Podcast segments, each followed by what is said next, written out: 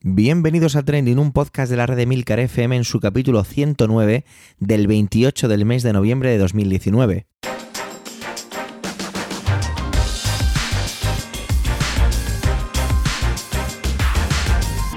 Trending es un podcast sobre lo que pasa, sobre lo que ocurre, sobre las noticias que pueblan las redes sociales. Todo ello con opinión y siempre con ánimo de compartir. Por ello somos varias voces, aunque yo, Javier Soler, haga de presentador. Trending es tu podcast de noticias semanal. Adelante. Hoy se celebra en Estados Unidos el famoso Acción de Gracias, y como mi pareja es norteamericana y tengo mucho que agradecerle, lo digo aquí, me descubro ante vosotros, gracias Katie. También significa que mañana es el temido Black Friday. Bueno, temido para nuestras tarjetas de crédito, no por nuestro instinto consumista. Aunque la verdad es que aquí en España más que una semana, más que un día, perdón, es una semana en negro, ¿no? Un auténtico bombardeo de ofertas y supuestos chollos. Sea como fuere, está claro que este es el pistoletazo de salida para las compras navideñas y ya es una cuestión de cuenta atrás.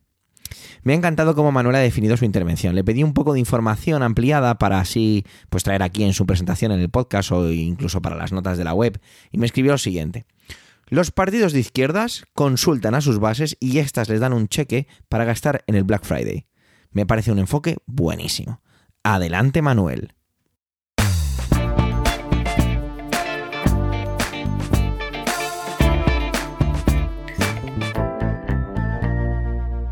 Hola oyentes, hola equipo trending. Mañana será ese eh, dichoso día consumista absolutamente importado del Black Friday. Supongo que alguna o alguno de los oyentes trending participará en él, incluso ya lo habrán hecho, pues desde hace más de una semana, al menos yo, vengo recibiendo ofertas y superdescuentos con motivos del día de mañana. ¿Saben una cosa? Yo diría que la política se ha contagiado también de ese Black Friday. Sí, desde el pasado viernes los partidos de izquierdas han entrado en una serie de consultas a sus bases que parecen precisamente eso, ¿no? Ese viernes negro de la investidura de Sánchez, que he dicho sea de paso, no lo he mirado, pero no sé si eh, el primer debate de investidura caerá en viernes o no. Sea como sea, el caso es que se han venido celebrando toda una serie de consultas. Los primeros han sido uh, los de eh, Izquierda Unida. La pregunta era, en base al preacuerdo programático de 10 puntos y el último acuerdo de presupuestos generales del Estado, ¿está de acuerdo con que miembros de Izquierda Unida participen en un gobierno de coalición entre Unidas Podemos y el PSOE? El 88% de los militantes que participaron en la consulta votaron sí. La participación en la consulta, que comenzó el pasado viernes y que concluyó el domingo, fue de un 31% de la militancia, un número bien bajito, aunque la dirección del partido habla de alta participación frente a otras consultas. En fin, Alberto Garzón tiene ahora un cheque en blanco para gastar en el Black Friday de la investidura. Los siguientes fueron las bases del PSOE, los que tuvieron que acudir a votar. Pudieron hacerlo el pasado sábado. Eh, ¿Y qué votaron? Bueno, pues votaron el preacuerdo de gobierno con Unidas Podemos. No es la primera vez que hacen esto lo de votar un preacuerdo de gobierno o un pacto de gobierno, ya que en 2016 eh, ya tuvieron que votar una consulta no vinculante para el acuerdo de gobierno con Ciudadanos. En aquella ocasión participó casi un 52% de los militantes. En esta, que sí que es vinculante, lo ha hecho un 66%. Eh, bueno, estamos hablando de una subida bastante grande. El resultado fue en aquella ocasión de un 79% a favor del sí y en esta de un 92% a favor del pacto progresista.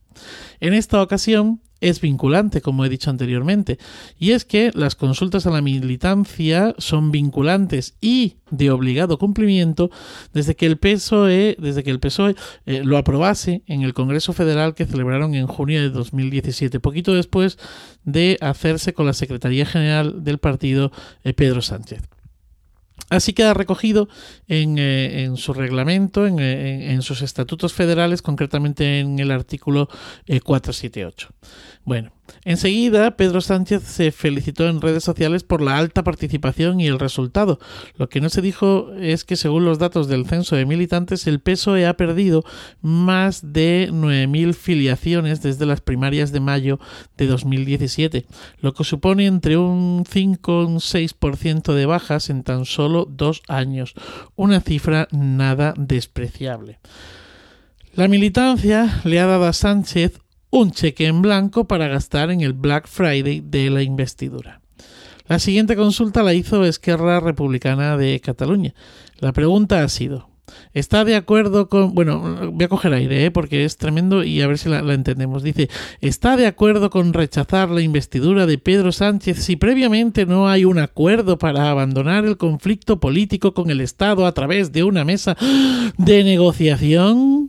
Eh, bueno, el sí ha obtenido 5.634 votos. Bueno, lo que viene a ser, o lo que es, un eh, casi un 95% eh, de los votantes, un 94,6%, mientras que el no apenas ha sido un 5,3% de los votantes.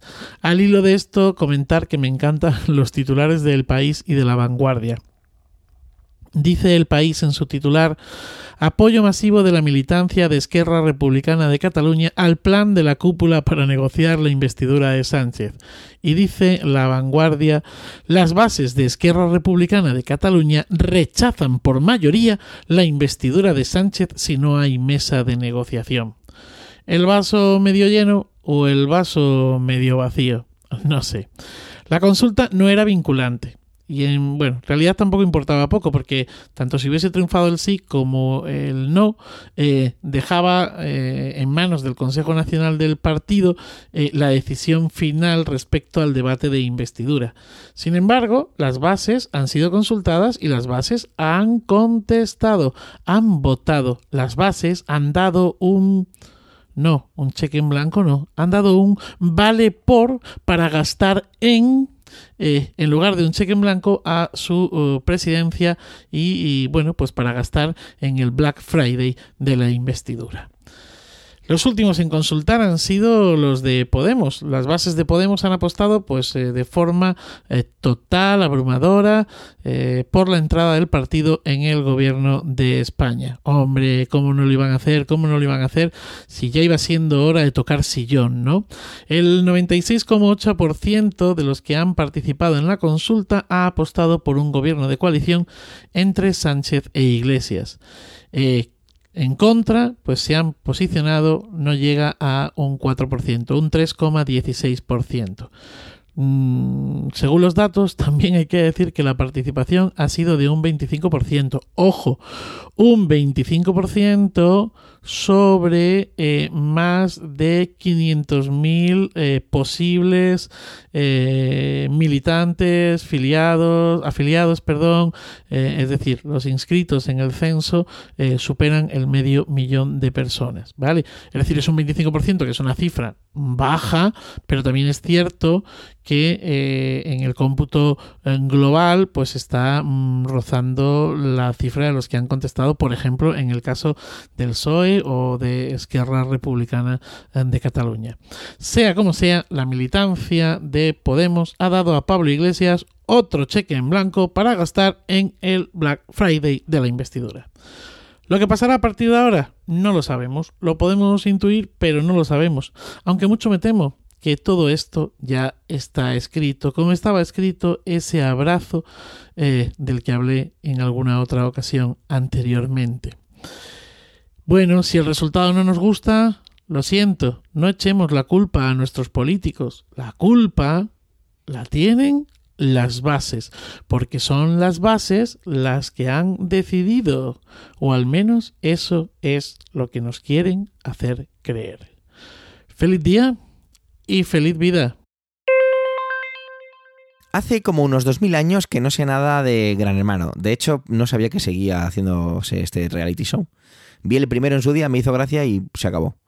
Y aún peor, resulta que el Gran Hermano de esta edición, de este año 2019, como que hay un. ha habido un caso de violación en medio. Bueno, me he quedado un poco alucinado cuando me presentaba Emilio su su temática, que realmente no va de esto, sino sobre las marcas que se van y dejan el programa a nivel publicitario eh, tras esta situación tan turbia. Vamos a ver un poco de, de qué va todo esto porque es realmente curioso. Adelante, Milcar.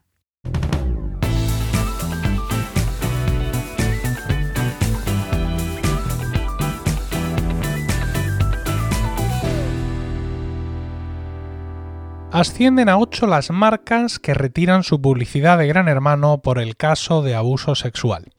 Lo que acabo de leer es una noticia en el blog Vertele, una noticia del mismo día en el que estoy grabando esta intervención, 27 de noviembre de 2019. Para los que afortunadamente hayáis vivido ajenos a toda esta historia, estamos hablando de eh, algo que ocurrió en el programa Gran Hermano y es que, pues, dentro de esas fiestas que en ocasiones se organizan dentro de, la casa donde están encerrados los concursantes, ocurrió un caso de abuso sexual eh, porque una de las participantes, completamente borracha, pues fue eh, trajinada, por decirlo de una forma, eh, por abreviar un poco, por otro de los participantes. Lejos de incluso interrumpir el suceso de llamar a la policía y de que seguridad entrara allí con las porras, el programa dejó que la cosa continuara e incluso después tuvieron el cuajo de ponerle a la concursante en directo las imágenes del de, eh, abuso sexual y bueno, pues se armó la de Dios escrito en su momento, la cosa acaba en los tribunales y todo este tipo, todo este tipo de historias. Eh, claro, mm, al final, como dice mi suegra, esto no se queda así.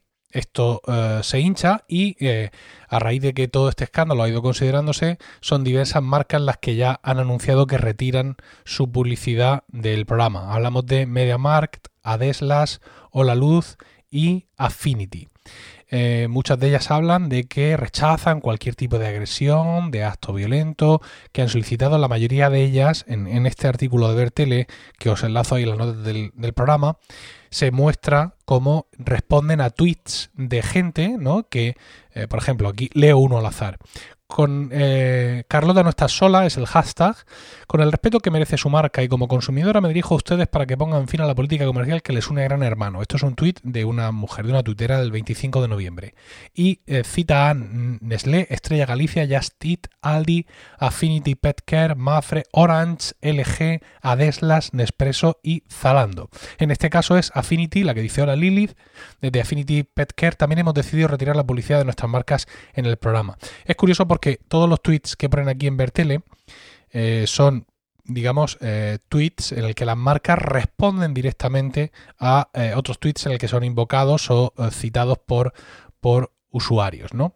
Estos hechos ocurrieron, no son nuevos de ahora, ocurrieron en noviembre de 2017 y en su día, según dice aquí Vertele, bueno, y según conocemos, Telecinco simplemente eh, hizo un comunicado diciendo que bueno que estarían al tanto de los resultados de la investigación y del esclarecimiento total de los hechos.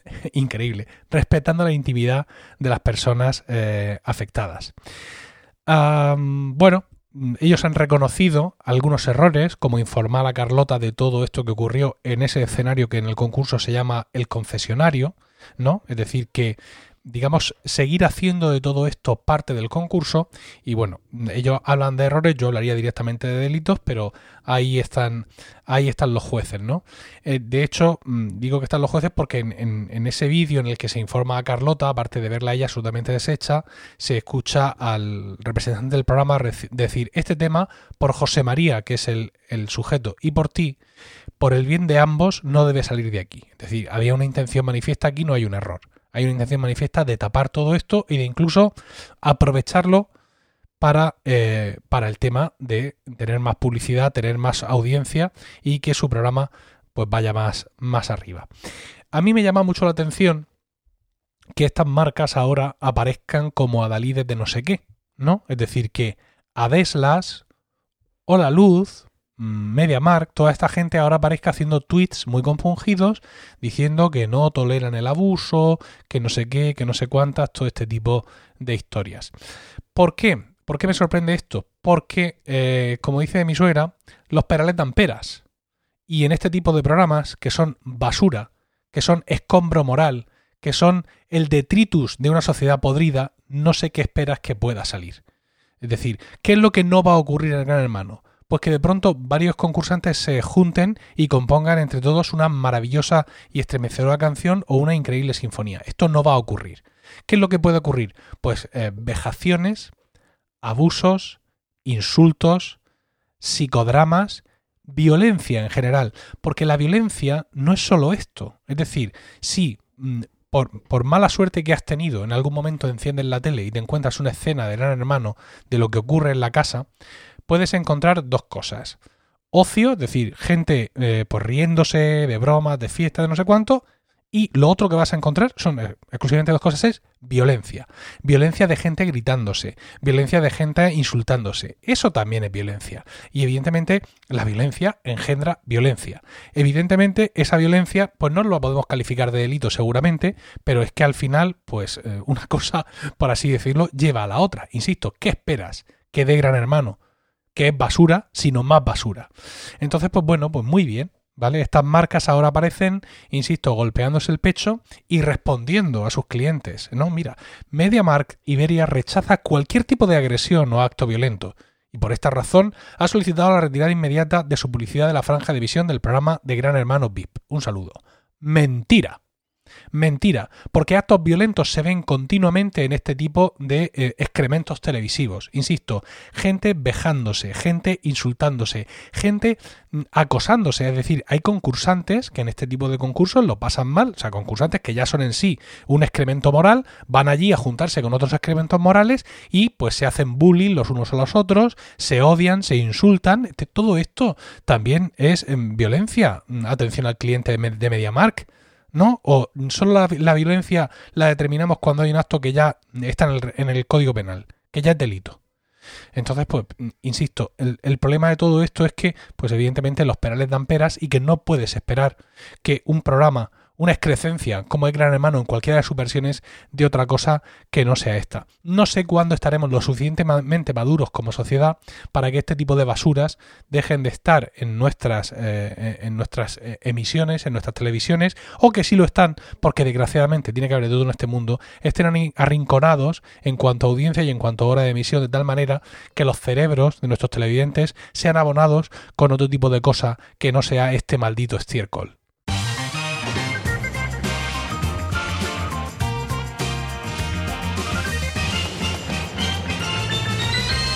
Ayer 27 de, noviembre se celebró el Día del Maestro en España. Como suele pasar con este tipo de celebraciones, pues eh, se podría afirmar que los profesores, los docentes, tenemos dos, dos celebraciones, la del 5 de octubre, que es la declarada por la ONU como el Día del Profesor, y esta. Pero también es cierto que si nos basamos en el punto de vista etimológico, maestro y profesor no son exactamente lo mismo. ¿Vale? Maestro suele referirse más a las etapas de educación infantil, en el caso de mi etapa, y educación primaria, mientras que profesor se utiliza pues secundaria, bachillerato, universidad. Sin embargo, yo, fijaros, yo me suelo presentar indistintamente como maestro de educación infantil o como profesor. Bueno, quizá debería definir un poco esto, ¿no? Y es bastante curioso porque lo que voy a hacer en esta intervención es contar un poco cómo, cómo llegué hasta aquí como maestro. Recuerdo que cuando en mi casa dije que quería estudiar magisterio de educación infantil, pues mis, padres se quedaron un poco fríos. Siempre me han apoyado, me han apoyado ¿eh? pero se quedaron un poco fríos. Y es que ellos daban un poco por hecho que como yo siempre andaba eh, desmontando ordenadores y probando cosas y cacharreando con todo esto, pues que me, me decantaría por alguna carrera que tuviera que ver con la informática. Sin embargo, me acuerdo muy bien, no sé si el por qué, sino el cómo llegué a decidir que estudiaría magisterio. Pues más o menos a los 15 años me cambié de colegio, porque cerró el que estaba, y yo iba en autobús a, este colegio, una ruta escolar. Y esta ruta escolar no tenía monitor.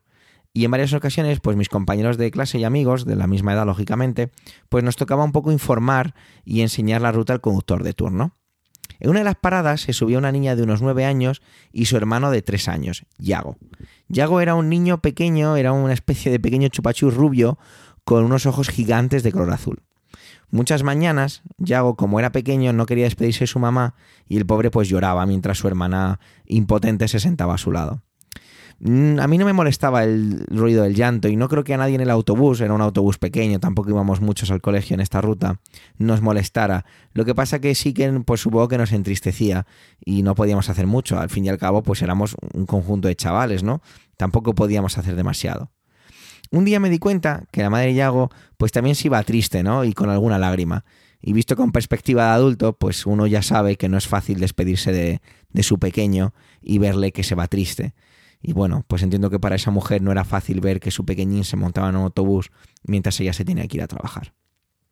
Es curioso como ahora una de mis funciones en el departamento infantil es precisamente recibir todas las mañanas a los niños con sus familias.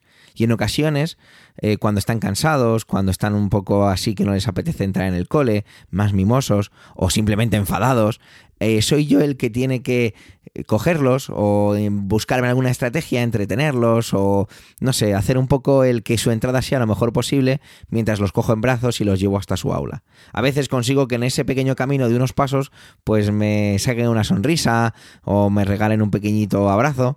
Hay otras veces pues que no me, que no me da, pero bueno, ahí está su teacher que les espera con los brazos abiertos y darle, dándoles el amor que necesitan para esa primera hora. Pero vamos a volver a esos 15 años que tenía, no ahora donde estoy. Y vamos a volver a Yago. No sé muy bien por qué, pero me puse a buscar en la guardia de casa pues algún libro que tuviera de cuando era pequeño, recordar que tenía 15 años, o juguete o algo para no sé, no sé muy bien por qué me vino esa motivación de pensar en Yago en aquel momento. Creo que fue un cuento lo primero que le llevé y cuando el autobús paró y se abrió la puerta, pues salté con mi libro y le dije que si quería que se lo contara. Su madre me sonrió y me dio a Yago. Lo senté, le dije a su hermana que me sentaba con él y me dijo que vale. Y le conté una parte del cuento mientras Yago, me acuerdo perfectamente, dejó de llorar y se quedó dormido en el trayecto al colegio.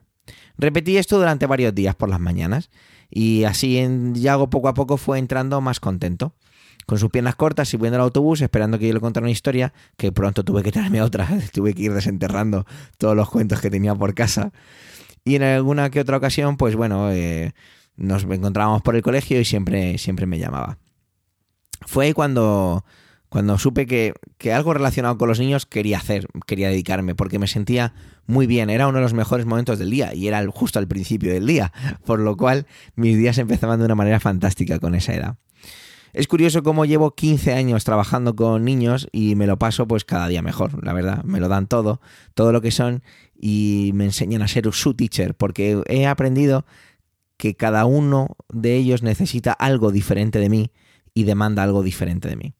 Ser maestro es muy fácil e increíblemente difícil, supongo que como cualquier otro trabajo, pero tiene algunos factores que lo hacen totalmente único, supongo también que como cualquier otro trabajo. Hay algunos de mis primeros alumnos que ya están en la universidad y hace ya desde hace mucho tiempo los puedo llamar amigos. Seguimos en contacto, nos vamos juntos al cine a tomar algo. Esos amigos a los que a los que yo he convencido que se comieran la verdura, a los que he tirado a la piscina, a los que he consolado porque se habían raspado al caerse en el patio, pero sobre todo con los que me he reído hasta llorar de risa. Ser maestro es recibir el 100% de las personas que están a tu alrededor en el aula. Es ser parte de su vida y por qué no pensarlo, o me gusta pensarlo, creer que les das algo que les despierte emociones o motivaciones para convertirse en lo que se tengan que convertir. Seguí viendo a Yago en el autobús hasta que llegué a segundo de bachillerato. Yago ya era más mayorcito, tenía seis años y no necesitaba que yo le entretuviera para ir al autobús sin llorar. Aún así, siempre nos saludábamos por el colegio y se salía de la fila para darme un fuerte abrazo. Y ese, oyentes de trending, es el mejor regalo que tiene un maestro los abrazos que uno recibe porque sí. Feliz ayer, Día del Maestro. Gracias por vuestro tiempo. Gracias por querer escucharnos en este capítulo centésimo noveno.